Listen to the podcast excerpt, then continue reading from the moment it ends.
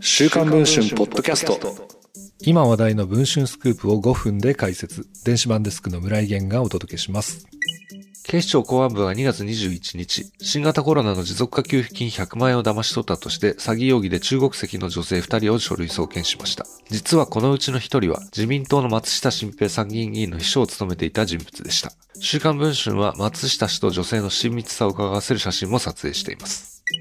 埼玉県蕨市の女性は自身が経営する風俗店を整体院と偽り、2020年7月に持続化給付金100万円を詐取した疑いが持たれています。また、東京都墨田区の女性は申請時に名義を貸したとされています。この件を捜査発表したのは、詐欺などの知能犯を扱う捜査2課ではなく、外国スパイの摘発などを担当する公安部外事2課でした。というのも、詐欺事案が発生した時点で、彼女たちは中国警察の海外拠点との懸念が指摘されていたからです。書類送検された2人のうち、田区の女性が松下氏の秘書だった X 氏です。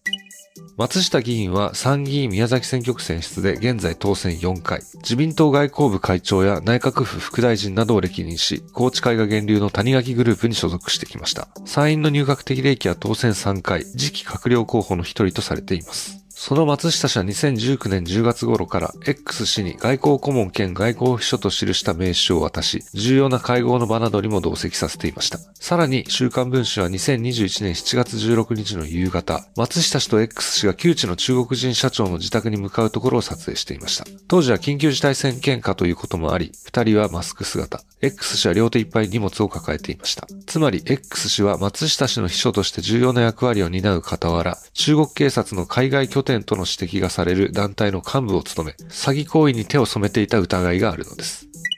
X 氏の自宅に質問状を投函しましたが、期限までに回答はありませんでした。松下事務所にも事実関係の確認を求めましたが、担当者が期限に間に合わないので回答しませんとしました。覇権主義を取る中国の脅威が指摘される中、岸田政権は経済安全保障に力を注いできました。それだけに松下氏には今回書類送検された X 氏との関係について透明性のある説明が求められそうです。この記事の詳しい内容は週刊文春電子版の方でお読みいただければと思います。それでは本日のポッドキャャストはこの辺りで。